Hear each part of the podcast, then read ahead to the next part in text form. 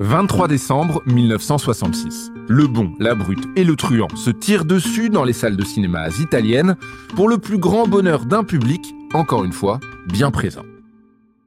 Le jour même de la sortie du film, Sergio Leone, réalisateur heureux et confiant en l'avenir, rencontre Bernardo Bertolucci au cinéma justement. Ancien assistant de Pasolini, futur réalisateur du dernier tango à Paris, Bertolucci est accompagné ce jour-là de Dario Argento, critique, scénariste, et qui lui ne réalisera son premier film que quatre ans plus tard. Ces trois-là, un temps, ne vont plus se quitter. Mieux, ils vont penser, polir, agencer et poser conjointement les premières pièces d'un immense, sublime et parfois, malgré tout, instable édifice. Il était une fois dans l'Ouest. Un titre tout autant qu'une promesse.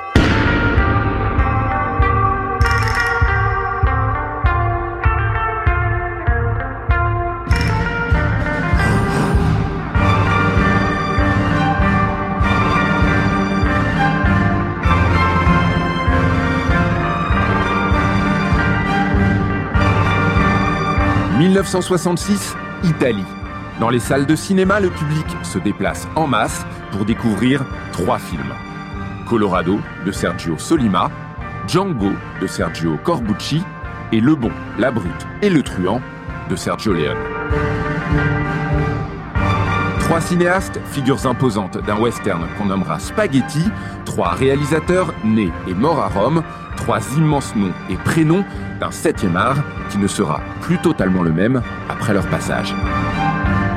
Ce podcast en six épisodes est le récit de leur vie, de leur carrière et de leur destinée, de leurs chemins qui se croisent, de leurs films qui se répondent parfois. Ceci est l'histoire épique, romantique, cinématographique des trois Sergio, le bon, la brute et le truand.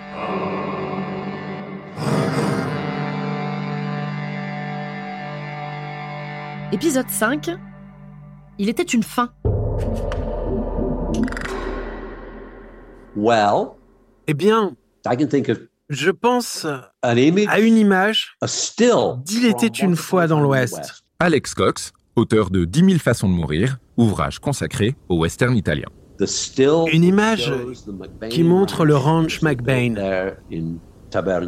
Et juste en face, And in front of the McBain quatre ranch figures portant de longs manteaux.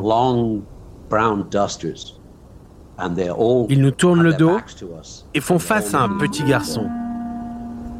And so that's Cette image me reste dans la tête, plus qu'aucune autre. And there's a line of dialogue in Once Upon a Time. Il y a aussi cette ligne de dialogue, la meilleure de n'importe quel western. Um, C'est quand Aldo, Un des hors-la-loi veut prendre le train pour fuir, Et Aldo dit, deux tickets pour la prochaine station Amigo. "Next station, Un aller simple. one way only." Et tout est dit. Ils ne reviennent pas. Ils ne savent pas où ils vont. Et cela n'a aucune importance.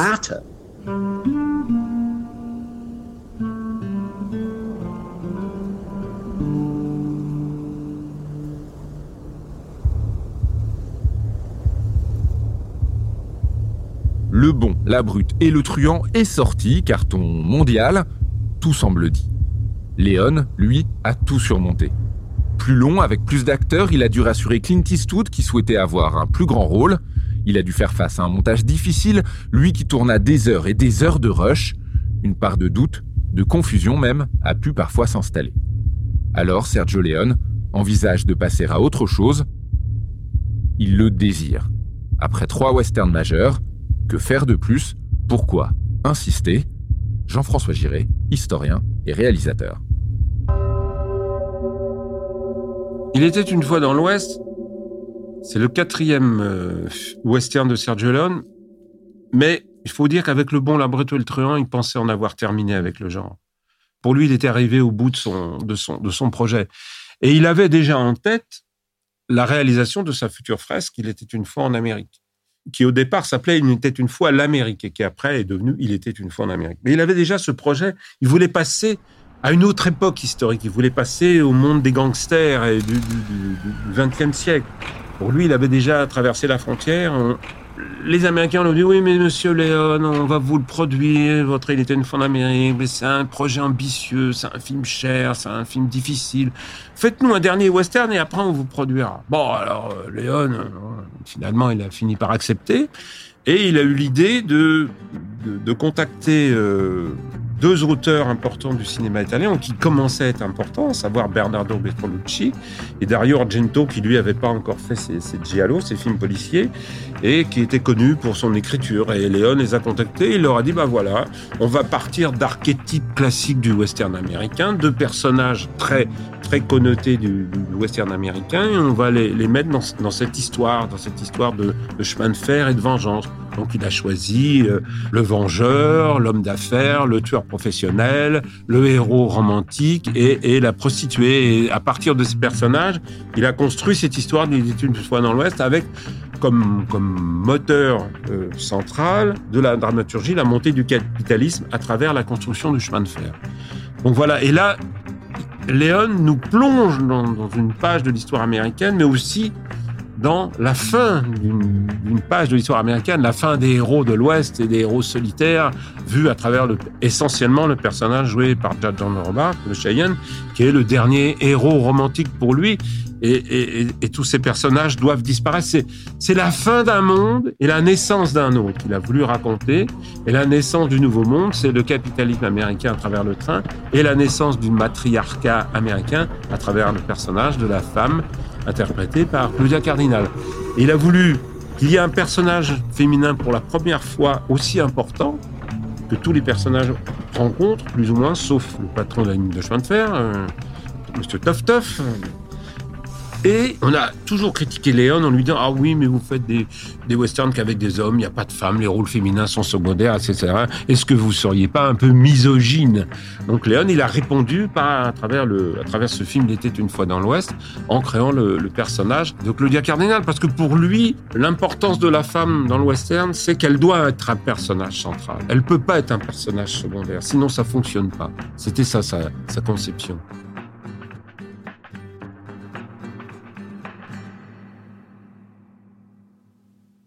Léon replonge donc une nouvelle fois. Il était une fois dans l'Ouest sera son prochain film, son sixième, et son prochain western, son quatrième. Mais cette fois-ci, il détournera les codes qu'il a lui-même créés autant que les attentes. Le personnage principal est ici une femme. Bertolucci a insisté pour qu'il en soit ainsi, mieux a insisté pour que Léon prenne cette héroïne au sérieux. Bien loin de l'archétype de l'hôtesse de saloon ou de la femme de petite vertu, Claudia Cardinal est une guerrière, une conquérante. Elle intrigue, elle manigance, elle survit.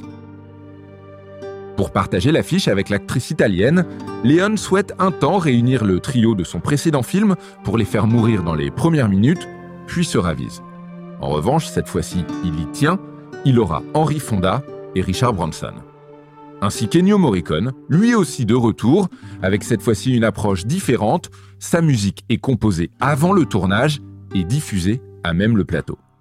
Une musique faite de silence qui donne au film son tempo, un film sur la conquête de l'Amérique tourné en Italie et en Espagne, un succès mitigé dans un premier temps, sauf en France, où il séduit près de 15 millions de spectateurs.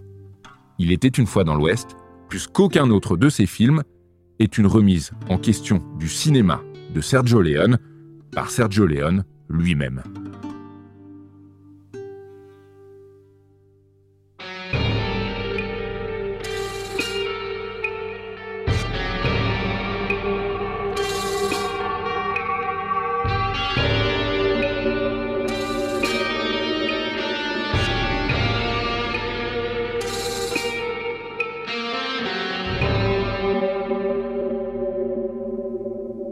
Sergio Solima, lui, après le succès de Colorado, enchaîne avec sans doute moins de pression que Sergio Leone avec le dernier face-à-face et réunit pour l'occasion Gian Maria Volonte et Thomas Milian.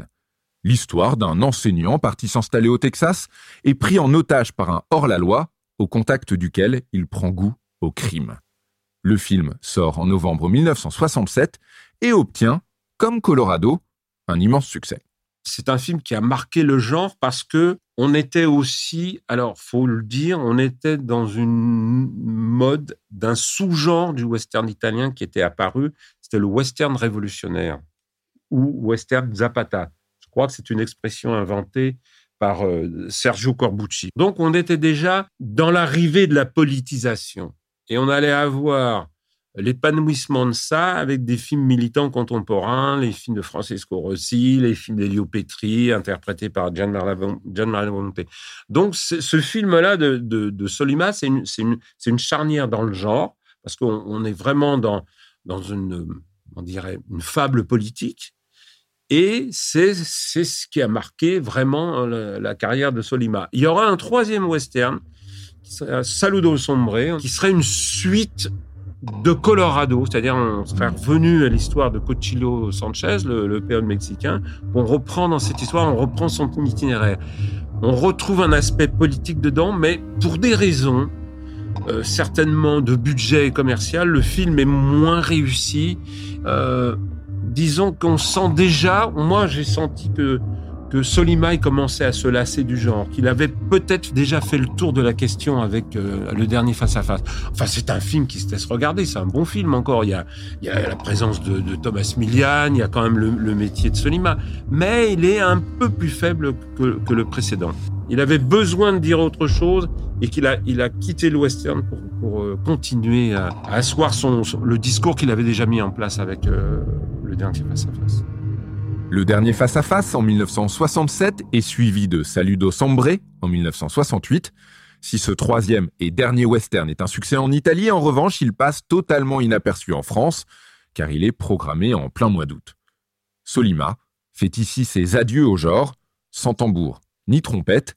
Saludo Sombre, en quelque sorte, marque le début de la fin, la première page d'un long épilogue, selon David Perrault, réalisateur. Le début de la fin pour le western italien, euh, la fin des années 60, oui, on peut dire ça, euh, parce qu'en fait c'est un genre qui va durer très peu de temps, mais comme tous les genres euh, de cette époque hein, italien, que ce soit le giallo, le polar italien, le peplum, etc., c'est des genres, on peut dire, qui se résument à 10 années. Et pourquoi ça, c'est le début de la fin, c'est que je pense aussi qu'il y a une tendance hein, chez les cinéastes italiens à tout tirer vers le grotesque, la monstruosité, et au bout d'un moment, la farce est quelque chose qui devient plus du tout sérieux. Et le moment important, alors effectivement, à 68, c'est l'apogée du western italien, alors que pour une poignée de dollars, c'est 64, c'est 4 ans après, donc c'est très, euh, très peu de temps. Et euh, c'est aussi pour ça hein, que le western italien était très peu considéré, c'est qu'il y a une production prolifique, c'est-à-dire qu'il y a plus de 400 westerns italiens en très peu de temps. Donc évidemment, il y a énormément de déchets, de films qui sont quasiment regardables. Euh, et en 70, il y a, euh, on l'appelle Trinita, avec Terence Hill, qui tire le western italien vers la comédie. Donc là, on est dans la pure régression hein, que peut faire le cinéma italien, c'est-à-dire la scatophilie, manger des faillots, euh, péter, euh, roter, tout ce qu'on veut. Mais c'est quelque part une continuité logique de, ce qu'a mis en place les grands cinéastes du western italien, mais ça crée un côté décadent, une, sorte de dégénérescence du genre qui est constitutive hein, du, cinéma italien, c'est-à-dire que très vite les genres périclitent euh, en basculant vers la farce absolue.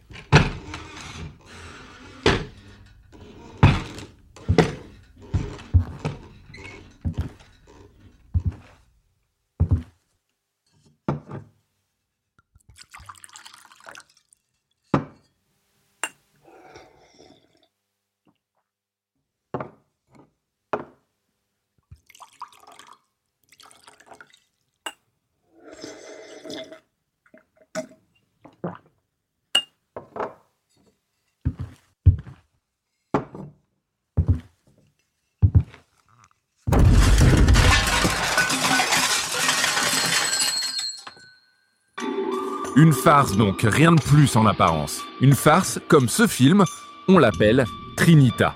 Enzo Barboni a écrit le scénario de cette comédie loufoque et un peu idiote en 1966 alors qu'il travaillait comme caméraman sur le tournage de Django. À l'origine, l'histoire était plutôt violente dans la lignée des westerns spaghetti en vogue, Mais au fil du temps, le film devint parodie, bêtise même, voire bouffonnerie. Un film blague, ok, mais malgré tout un immense carton, des blagues qui justement vont s'enchaîner. Toujours plus de vannes, de bons mots, de traits d'esprit plus ou moins subtils, et surtout, toujours plus de Django. Le film de Corbucci a fait des petits, des rejetons à l'appel, parfois non reconnus.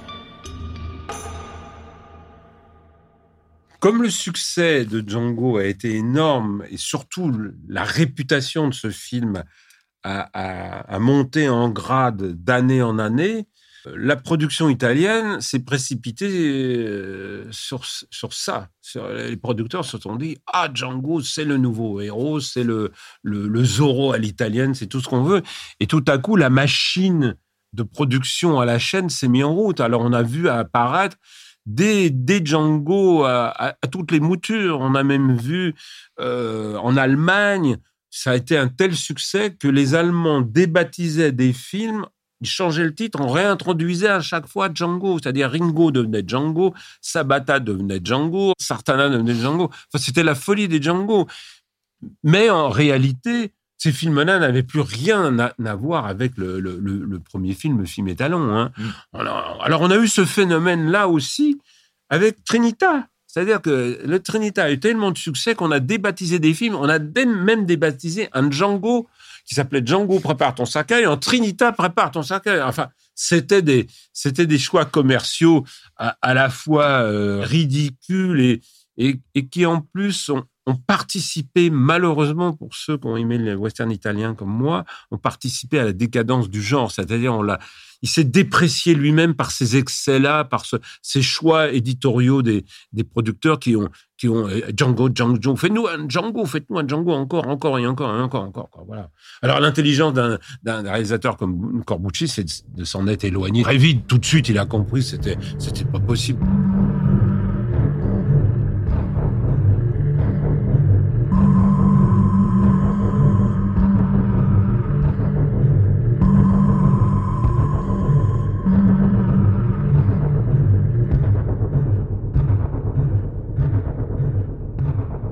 1968. Le grand silence. Un western atypique. Nous sommes bien loin des suites et parodies de Django qui pullulent alors. C'est bien simple, Sergio Corbucci retourne tous les codes du genre. Le film se déroule dans un décor enneigé, la veuve est une afro-américaine, le chasseur de primes n'est plus un justicier solitaire, mais un mercenaire chassant en bande. Corbucci s'éloigne de Django pour aller vers le grand silence, s'éloigne de la boue pour aller vers la neige, laisse de côté son classique devenu parodie pour tendre vers encore davantage de noirceur. Sergio Corbucci nous envoie encore une bombe et un ovni en 1968 avec Le Grand Silence. C'est un film que j'ai découvert en salle avec mon père. C'était interdit au moins de 18 ans. J'ai pu rentrer dans la salle grâce à la présence de papa. La caissière avait froncé les sourcils, mais comme il y avait la présence de papa, elle n'a rien tourné. Et alors là, on s'est pris encore une plaque avec papa, parce que c'est un, film qui, bouscule encore, renverse une fois, mais c'est un renversement de table, quoi. C'est un, virage à 180 degrés du western. C'est un film d'une noirceur, d'un pessimisme total. Alors cette fois-ci, c'est plus la boue, c'est la neige. Alors le fait qu'il y ait cette blancheur, cette neige, qui est toujours très belle à voir esthétiquement, et ces cadavres et ces flaques de sang dans la neige et cette mort permanente parce que c'était encore un film macabre avec une fin incroyable, une fin pessimiste comme on avait rarement même jamais vu dans un western où le héros finit trucidé par les méchants, le méchant triomphant qui part euh, étant le, le, le, le, personnage central du film, c'était quand même assez étonnant. Alors l'autre grande surprise, c'est que c'est un film qui est interprété par un acteur français, Jean-Louis Trintignant on avait déjà découvert dans un tas de films à l'époque. On est très surpris de, de, trouver un acteur français comme Jean-Louis Trintignant. Et l'idée, l'idée géniale du film, c'est d'avoir fait de Jean-Louis Trintignant un héros muet. Je ne sais pas si elle vient du scénario d'origine. Il y a eu plusieurs interprétations, etc., sur euh, le fait que Trintignant joue le rôle d'un chasseur de primes muet. C'est l'idée magnifique du film qui apporte en plus, comment dirais-je, un supplément de dramaturgie à cette histoire, parce qu'on apprend que c'est un petit garçon qui a été qui a assisté à l'assassinat de ses parents. Pour qui ne parle pas, on lui a tranché la gorge, donc il est devenu muet. Et on comprend qu'à travers son métier de, de chasseur de primes, il y a une vengeance derrière ça. Mais c'est pas tant cette histoire-là qui, qui fait la puissance dramatique du film, c'est cette avancée de cet homme muet qui est un chasseur de primes qu'on emploie pour tuer des pour tuer des voyous et qui rencontre euh, un personnage absolument infect interprété par Klaus Kinski qui était lui-même un chasseur de primes absolument épouvantable. Et la, la force du film c'est la rencontre la confrontation de ces deux personnages et aussi c'est un film émouvant c'est un film poignant parce que en fait Trintignant incarne un personnage qui est martyrisé presque à la limite du masochisme. Et j'en reviens toujours à cette grande phrase dont, dont, dont parlait souvent euh, euh, Sergio Corbucci. Il disait, moi, ce qui m'intéresse, c'est d'inverser la donne du western américain en choisissant des héros handicapés. Il avait déjà commencé avec le justicier du Minnesota qui devenait aveugle. Ensuite, il y a, ce pauvre Django à qui on écrase les mains, à qui on fait subir les pires horreurs, les pires tortures. Et puis là, là, il, arrive au paroxysme. Son héros est muet. Il finit mal. Il finit assassiné comme un pauvre malheureux par une bande de, de, de salopards il y a quand même une continuité thématique chez Corbucci qui est très forte. Et là, il, va pousser le, bouchon jusqu'au bout, jusqu'à son, paroxysme. Et le fait d'avoir choisi Trintignant, qui est un acteur merveilleux, qui est un acteur français qui nous a, qui éblouis dans, des dizaines de films, et arriver à, faire passer, sa douleur, sa souffrance dans son regard, c'est vraiment extraordinaire. C'est un, un, film qui a été mal reçu. En Italie, ça a été un échec. Hein, ça a été un échec épouvantable. Je crois que ça a été le plus gros échec de, Sergio Corbucci en ce qui concerne euh, commercialement hein, dans, sa, dans, sa, dans sa saga westernienne. En France, il a été euh, tout de suite reconnu et accepté comme un film rare et exceptionnel. Et aujourd'hui, on le considère à juste titre comme l'un des meilleurs westerns italiens, même peut-être le meilleur pour certains. Euh, moi, je lui trouve des qualités extraordinaires. C'est un film qui m'a toujours ému. Et puis, alors, je voudrais quand même rajouter une note. Euh, c'est la musique d'Ennio Morricone. La musique d'Ennio Morricone. Morricone prend le contre-pied total de tout ce qu'il a fait dans les autres westerns, le contre-pied total de tout ce qu'il a fait euh, avec Léon, et il, il, nous sort une musique qui est à l'image de l'ambiance du film. Elle est feutrée, hein, comme cette neige qui, ensevelit les cadavres. Il y a une espèce de magie entre cette musique et, l'aspect esthétique du film qui le rend incroyable et qui le rend, euh, euh, moi je dis, exceptionnel. Cette neige qui ensevelit les cadavres donc. Cette neige sur laquelle le sang, rouge vif, éblouirait presque. Cette neige, si loin du désert, cette neige qui a un sens, Louis Stéphanulis, écrivain. De toute façon, quand il y a de la neige dans une œuvre, que ce soit chez Hergé, par exemple, dans Tintin au Tibet, ou euh, dans Un roi sans divertissement de Le Terrier, démarre à la neige, c'est que la, la dépression est pas très loin. C'est-à-dire qu'il y a le constat, la neige est aussi le symbole de quelque chose de, on le voit chez les frères Cohen, quelque chose de mortifère, d'extrêmement mortifère. Pour moi, c'est le vide de l'espace, enfin, c'est l'espace qui est figé afin que la, la dramaturgie, les, les, derniers des humains, les derniers géants puissent s'affronter. Definitely. Le grand silence breaks the code. Le grand silence casse les codes. Car comme les films de John Ford et Kirk Douglas, le grand silence nous dit que l'héroïsme est vain. L'héroïsme ne signifie rien et te fera tuer. Un message fort dans le grand silence et dans Django aussi.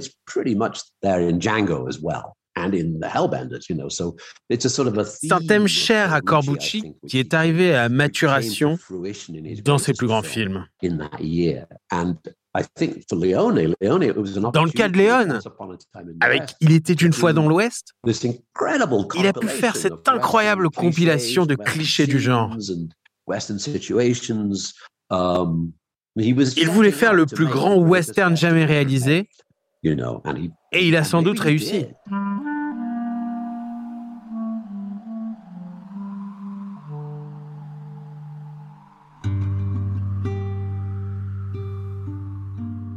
1968 s'achève. Sergio Leone, c'est presque devenu une habitude, jure en avoir fini avec le western. Sergio Corbucci signe lui son œuvre la plus sombre, et de loin, tandis que Sergio Solima fait ses adieux pour de bon au genre. Une porte semble se refermer, laissant derrière elle tout un cinéma et toute une époque désormais révolue. Je crois que c'est un art ou une expression qui est arrivée à ce moment-là, en 68, à sa quintessence, et que voilà, ils entament l'autre euh, versant de la montagne. Un autre versant peut-être plus politique, tout du moins contestataire. L'époque est au chaos, au changement, aux revendications.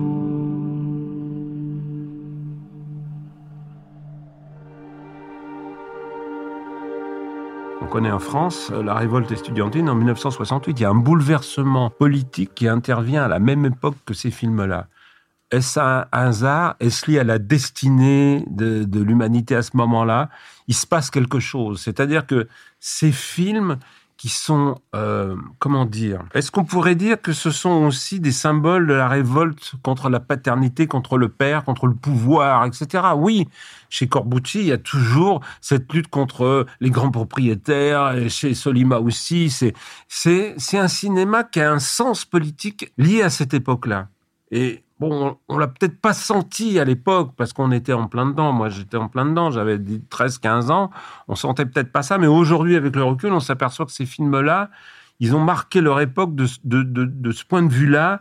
Et, et peut-être ont influencé inconsciemment le public, les gens dans leur manière de penser, de concevoir à nouveau une nouvelle société. C'est fort probable.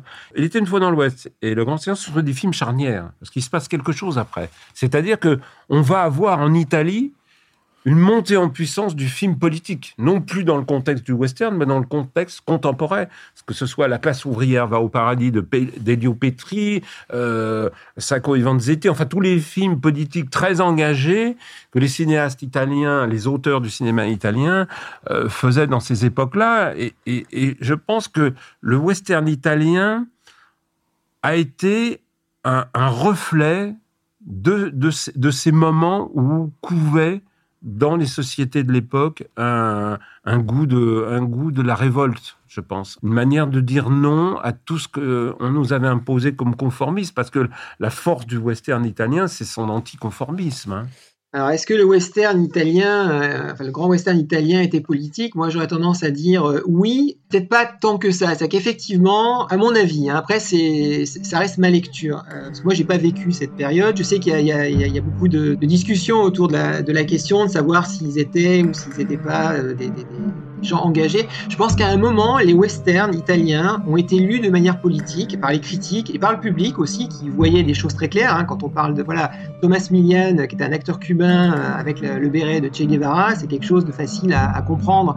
Euh, le personnage de Cuccio, euh, c'est voilà le, le péon. qui combat le méchant aristocrate allemand et le gros propriétaire terrien, ce sont des messages évidents. Maintenant, est-ce que les metteurs en scène n'ont pas été dépassés par euh, cette lecture? Moi, j'aurais tendance à penser que peut-être bien. On pourrait dire que le plus politique des trois, Sergio, c'est quand même Solima, parce que c'est le plus réfléchi, c'est le plus, c'est le plus intellectuel. Par exemple, euh, le dernier face à face, c'est une réflexion sur la violence. Le, le, le, le, personnage principal, incarné par Gianni Maria Volonté, qui est un professeur d'histoire, tout à coup découvre dans la violence, on peut mener les foules donc il y a, un message politique, je dirais, entre limites, euh, à la limite si on veut euh, parler de ça. Hein.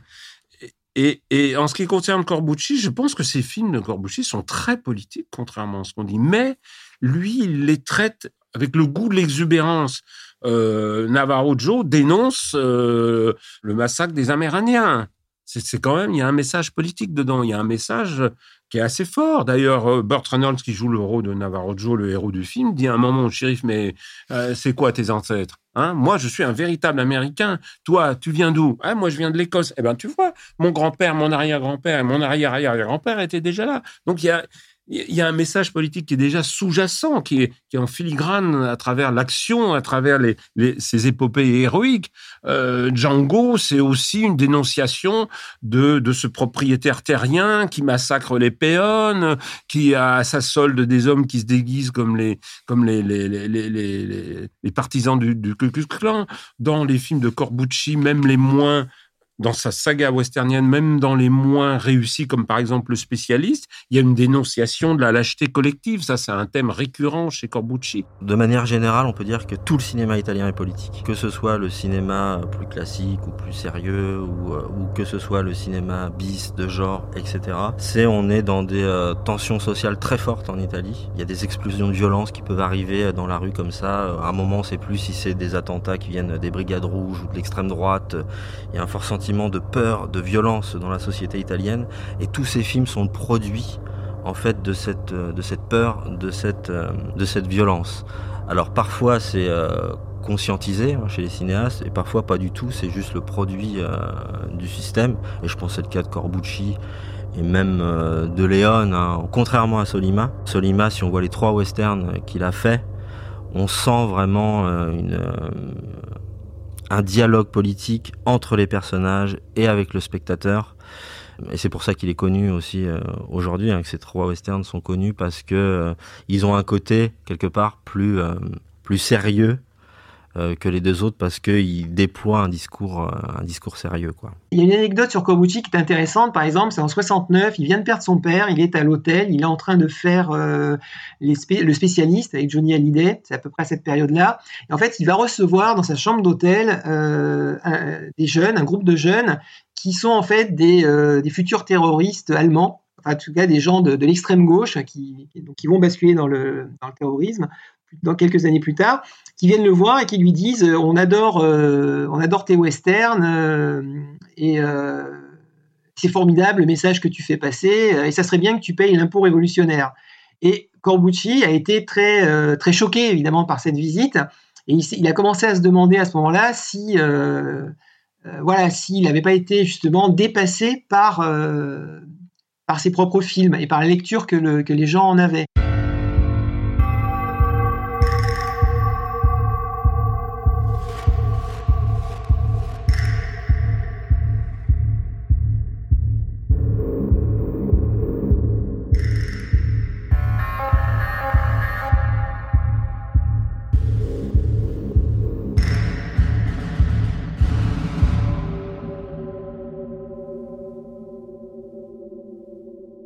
Tout à coup, il y a eu un basculement en 1970 parce que je pense que les plus grands cinéastes du genre, euh, en particulier les trois, les trois Sergio, étaient arrivés au bout de ce qu'ils avaient à dire. Ils étaient arrivés au bout et à la fois du basculement des conventions et des archétypes du western traditionnel, et puis aussi la société était en train de changer et le genre le genre commençait à s'essouffler, c'est-à-dire qu'on avait épuisé les cartouches, les cartouches esthétiques, les cartouches thématiques du genre. Et c'est pour ça que tout à coup, le western italien, hop, il a basculé dans la parodie, c'est-à-dire que tout ce qu'il avait mis en place, ses propres archétypes, ses propres clichés, il a commencé à s'en manquer. Et à ce moment-là, il y a eu une bascule et une, chute progressive vers la décadence, décadence du genre. Le, le, western italien, c'est apogée et déclin. Et, il portait en lui-même son propre déclin. Il est allé trop loin dans les exagérations, dans, dans, dans la surenchère, dans, dans la violence, dans la surenchère euh, visuelle. Et puis, en plus, au bout d'un moment, je trouvais qu'avec des personnages qu'on aimait bien encore à l'époque, ils se vidaient de, de, leur substance humaine pour devenir des figures de fantômes, des figures de personnages qui étaient comme des spectres. Donc le genre se, le genre développait une nouvelle esthétique intéressante, mais il se déshumanisait en même temps et ça devenait des figures abstraites. Et c'est peut-être ça qui a conduit à un moment une lassitude du public et que quand euh, le premier Trinita est arrivé, ça a été peut-être une sorte de soulagement de toutes ces exagérations, de toute cette violence, de tous ces, tous ces débordements esthétiques. Il est possible que ce soit ça. Il y avait une, lassitude. Et Léon l'a très bien compris quand il a fait Mon nom et personne. Mon nom et personne. Une production de Sergio Leone, dont il signe également le scénario. Il en confie la réalisation à son assistant, Tonino Valeri. Henri Fonda, face à Terence Hill, musique Ennio Morricone, plus qu'un film, une forme d'adieu pour Sergio Leone, au travers d'un western rigolard et classique à la fois. Il a voulu à ce moment-là faire une sorte de, de réunion entre, entre ce que le western a eu de meilleur à travers le personnage d'Henri Fonda et l'arrivée de Trinita à travers le, le personnage de personne, où il rendait à la fois hommage à ce genre et il l'enterrait. C'est-à-dire qu'il enterrait, c'était un enterrement de première classe euh, du western italien.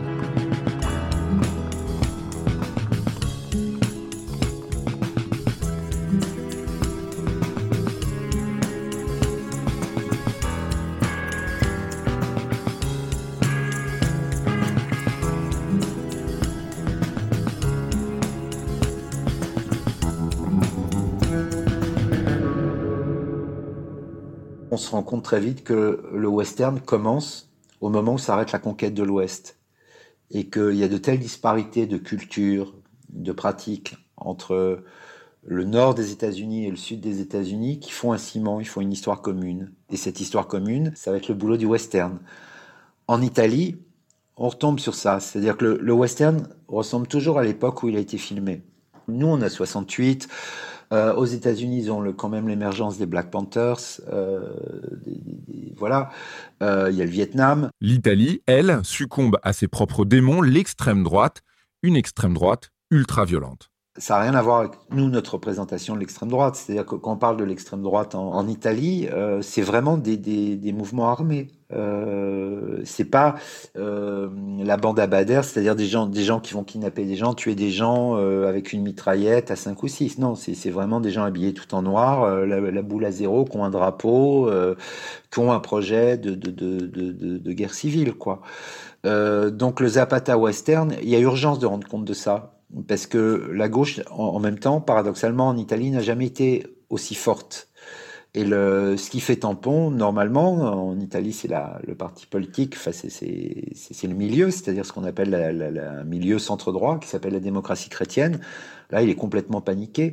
Et cette histoire de d'Italie hein, ingérable et euh, livrée à ses propres démons qui n'ont pas été euh, finalement euh, euh, purgés à la fin de la Seconde Guerre mondiale, bah, le, summum de ça, ça va être la mort du président de la République, d'Aldo Moro, le kidnapping et l'exécution d'Aldo Moro. Aldo Moro, né en 1916 et mort assassiné le 9 mai 1978 à Rome ou ses environs il dirige par deux fois la diplomatie italienne. Partisan du compromis historique entre les chrétiens démocrates et les communistes, il est enlevé en mars 1978 par les Brigades Rouges, séquestré 55 jours durant et finalement assassiné par ses geôliers. 12 balles tirées dans la poitrine. Avec lui, c'est tout un pays qui meurt, un autre doit donc naître.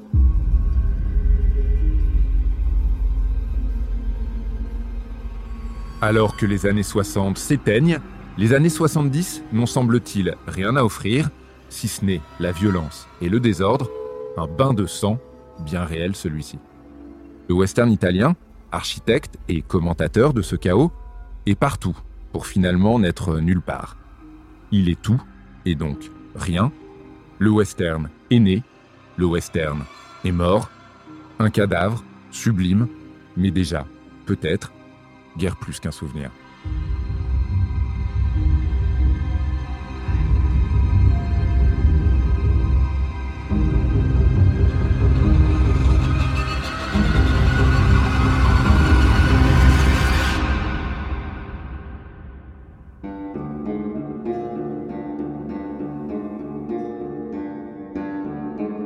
Les trois Sergio, Le Bon, La Brute et Le Truand, un podcast en six épisodes écrit et réalisé par Nico Pratt, co-réalisation et musique originale Julien Morin, produit par Jean-Baptiste Rochelet pour One One Two et Canal+, post-production Rudy Tolila et Quentin Després, musique additionnelle Christian Morin, mixage additionnel Steven Dinet, voix additionnelle Marine Long Paolach.